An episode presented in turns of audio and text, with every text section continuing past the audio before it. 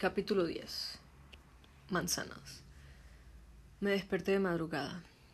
No sabía la hora exacta. Demasiado tarde o demasiado temprano. Removiéndome en esa cama más de la cuenta, acariciando mi vientre, intentando calmar al pequeño que se movía en mi interior. Ese pequeño al que Agnet se empeñaba en llamar con nombres de frutas, y al parecer a él le encantaba que lo hiciera.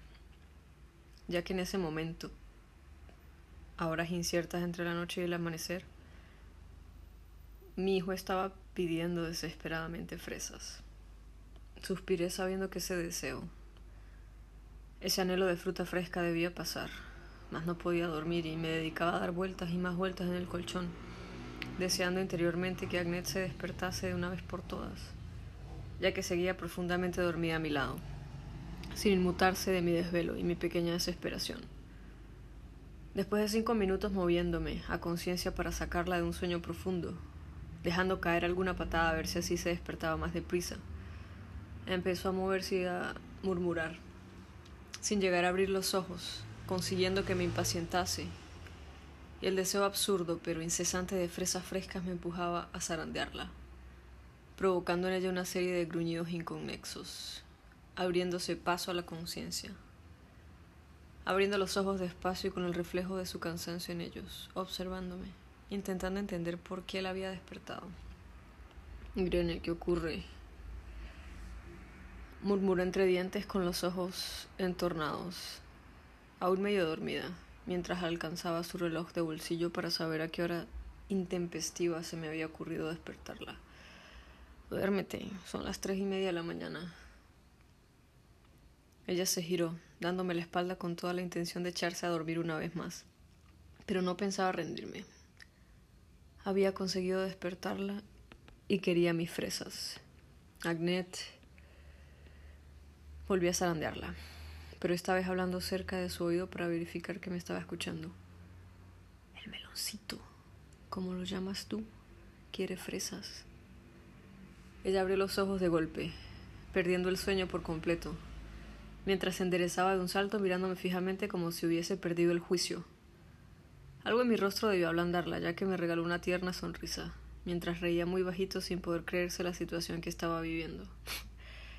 en serio, Irene. Logró pronunciar antes de estallar en una carcajada nerviosa. ¿Tienes antojos? ¿Por eso no puedes dormir? Agnet casi suplicaba. Mi hijo me estaba pidiendo fresas. Necesitaba comer fresas. Por favor, tráeme fresas. Ella me miró como si no entendiera dónde estábamos, como si no supiese que era una estupidez pedirle algo hacia las tres y media de la mañana en medio del infierno. Finalmente acabó suspirando, acercándose a mis labios para robarme un beso suave y lento. Veré qué puedo hacer, afirmó convencida mientras me sonreía. No tardaré mucho. Tú no te muevas de aquí. Estirándose de forma perezosa, se levantó de la cama calzándose sus botas y rescatando su chaqueta de oficial, poniéndosela descuidadamente mientras se encaminaba hacia la puerta. Yo no podía apartar mis ojos de ella, de sus cabellos alborotados, de cómo se movía, tan elegante e imponente. Rápidamente aparté esos pensamientos de mi cabeza, antes de que se tomaran el control, y mis hormonas se volviesen locas como solía suceder demasiado a menudo, provocándome cambios de humor que Agnet solía soportar con una voluntad de hierro. Antes de desaparecer, se giró hacia mí una vez más, con esa sonrisa que anticipaba una de sus tonterías. Esa sonrisa que me, hacía demasiadas cosquillas por dentro, acompañada de sus ojos brillando, tan absolutamente preciosa que no entendía cómo no sacaba a relucir más esas facetas que solo yo conocía de ella. Enseguida vuelvo comunista. Se despidió de mí con ese mote que tanto había odiado de sus labios, y ahora me encantaba ya que siempre venía acompañada de su sonrisa. Y diré al meloncito que la próxima vez que quiera fruta, te lo digo un poco más pronto. Desapareció, dando zancadas para darse más prisa, seguramente volviendo, seguramente deseando volver a caer en sus sueños más profundos cuanto antes, dejándome sola en la bodega con mis propios pensamientos. Hacía días que había dejado de intentar entender qué pasaba entre nosotras desde que ella se presentó frente a mí con su vodka, con sus miedos, con su deseo de besarme, de no perder el tiempo regalado que teníamos, Todo era un mar de confusión, de emociones que no sabía catalogar. Las cosquillas por todo mi cuerpo cada vez que ella me miraba, el calor de mi vientre cuando se acercaba despacio, incitándome, tanteándome, y siempre besándome lento, saboreando ese nosotras tan efímero y tan alucinante. No queríamos poner nombre a lo que nos estaba pasando, ya que en cierto modo ambas sabíamos que cada día era un regalo, y simplemente disfrutábamos de la compañía mutua. Mil preguntas sin respuesta. No entendía por qué ponía mi mundo al revés. Yo nunca me había fijado antes en una mujer. Y no era una mujer cualquiera. Era Agnet Ackerman, la general, la misma que se suponía que debía matarme, que debía odiarme. ¿En qué momento habían cambiado tanto las cosas? ¿En qué momento el ángel de la muerte se había enamorado de mí? Estaba yo enamorada de ella. Me recosté sobre el colchón, esperando que volviera meditando mis dudas como siempre solía hacer al quedarme sola. Estaba enamorada de Agnet. Miré fugazmente hacia el lado que solía ocupar ella en la cama. La almohada tenía impregnado su aroma, me envolvía, me traía paz. Quizás no estaba enamorada de Agnet, pero me estaba enamorando, eso sí lo sabía. Lo sentía en cada hormigueo, en cada roce de sus labios, en cómo se me saltaban los latidos cuando me abrazaba para dormir protegiéndome, cuidándome, en cómo se me congelaba el aliento cuando me susurraba buenos días en los labios, justo antes de besarlos. Suspiré reprendiéndome mentalmente por cómo me gustaba complicarme la vida. Iba cuesta abajo y sin frenos. No podía negarlo. Me estaba enamorando irremediablemente de Agnet Ackerman. Durante un rato, seguí removiendo toda la despensa. Me desesperaba. No tenía fresas. Ni mermelada de fresa. O cualquier derivado que pudiese calmar el antojo de Irene. Tuve que parar cuando sentí que mis ansias de encontrar las fresas acabarían despertando a toda la casa. Sonreí casi sin querer, ya que pensar en Irene con antojos me parecía demasiado gracioso. De no haber estado en el infierno, habría cogido el coche y me habría recorrido todos los pueblos necesarios, buscando para ella las dichosas fresas. Pero no podía hacer eso, no podía desaparecer del campo a las cuatro de la mañana. Suspiré derrotada. Irene tendría que entender que no había podido conseguirle esa dichosa fruta. Entonces mis ojos se posaron sobre dos manzanas que había en un cesto. Eso tenía que servir. Era todo cuanto podía conseguir por esta noche. Casi me había dormido cuando escuché sus pasos, descendiendo las escaleras de la bodega, dando pequeños saltitos. Me enderecé para recibirla, sintiendo cómo salivaba de anticipación, con unas ganas inmensas de tomar mi antojo. Ella apareció ante mí con una sonrisa pequeñita, que desinfló mi ánimo. No había podido conseguir las fresas, no la culpaba. Yo misma sabía que era casi imposible que lo hiciera. Con que lo hubiese intentado ya me bastaba. Se acercó segura y confiada a la cama, dibujando en sus rasgos la sonrisa de idiota que ya me anticipaba que una tontería saldría de sus labios. Toma aire, me dijo, lanzándome lo que parecía una manzana. Te he conseguido una fresa gigante. Tuve que sonreír al ver esa manzana roja y brillante en mis manos. Era tan idiota. Ella se sentó a mi lado llevando su mano a mi vientre con cariño. Oye, meloncito, susurró hablando con mi hijo como solía hacer a menudo. No había fresas, pero te he traído unas manzanas. A ver si así dejas dormir a tu madre. Sonriendo le di un bocado a la fruta, dulce y jugosa, mientras ella no dejaba de mirarme y sonreír. Entonces caí en la cuenta de que la había tenido despierta toda la madrugada, que no había descansado por mi culpa y sentí el deseo lacerante de disculparme. Mientras mis ojos se llenaban de lágrimas sin saber muy bien qué estaba sintiendo, atacada por mis hormonas una vez más. Lo siento, Agnet empezando a sollozar sin poder controlar mis propias emociones. Te he despertado y te he obligado a buscar fresas de madrugada. Lo siento de verdad. Tranquila, iré. Ella me cogió la mano apretándola suavemente, para luego tirar de mi brazo y envolverme entre los suyos con cariño, mientras me besaba el pelo. Entonces, todas estas cosas son muy normales. Solo siento no haber podido conseguirlas. La manzana ha sido perfecta. Escondí mi rostro en su cabello, dejándome envolver por la seguridad que ella me daba. Cada vez me sujetaba en su abrazo. No sé qué me pasa. Siento el numerito. Últimamente lloro por todo. Son las hormonas, sentenció, segura de su respuesta.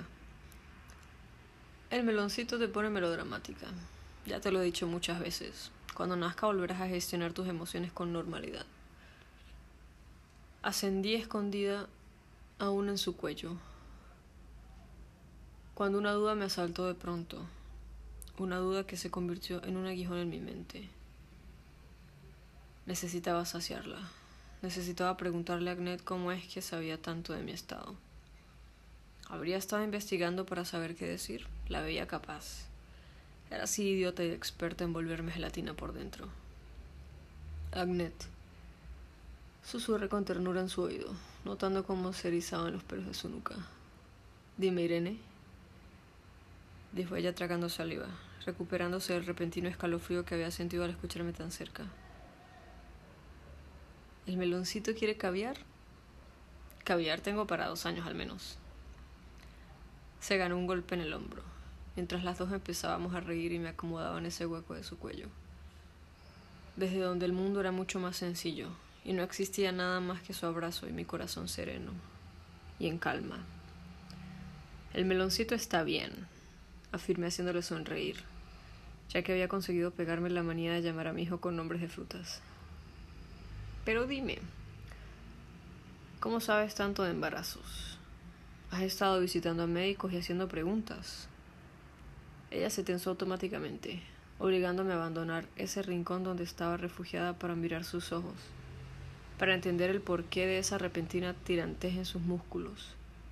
Ella me miraba, seria, sin un ápice de la alegría, y la tontería habitual que la acompañaban mientras estaba conmigo. Por un momento volví a ser la general. Acaricié su rostro intentando calmar su tormenta, sin saber por qué se había molestado. Ella cerró sus ojos, se dejó envolver por mi caricia y suspiró lentamente. Cuando volvió a mirarme sus pupilas estaban húmedas, las lágrimas habían invadido su mirada en un instante. Lo siento, Agnet, dije preocupada, pues no entendía cuál era el origen de esa tormenta repentina, de ese dolor que le había causado sin darme cuenta. No quería hacerte daño. Ella volvió a suspirar, acariciando el dorso de mi mano, la misma que aún estaba sobre su rostro, y me dedicó una sonrisa muy triste, tan triste que me sentí romper por dentro. Tranquila, Aire, dijo ella con la voz temblorosa, pero fuerte. Tú no me has hecho daño. Respondiendo a tu pregunta, no he visitado a muchos médicos. Todo lo que sé sobre lo que estás pasando es porque yo también lo he vivido. Yo también he estado embarazada. Irene me miraba la sorpresa dibujada en sus hermosos ojos castaños. Lo sentí, como mi pulso se aceleraba y mi mente viajaba una vez más a aquellas clases de piano, a aquellas dos semanas en las que me permití conocer a Irene y dejé que ella me conociese a mí, a la que había sido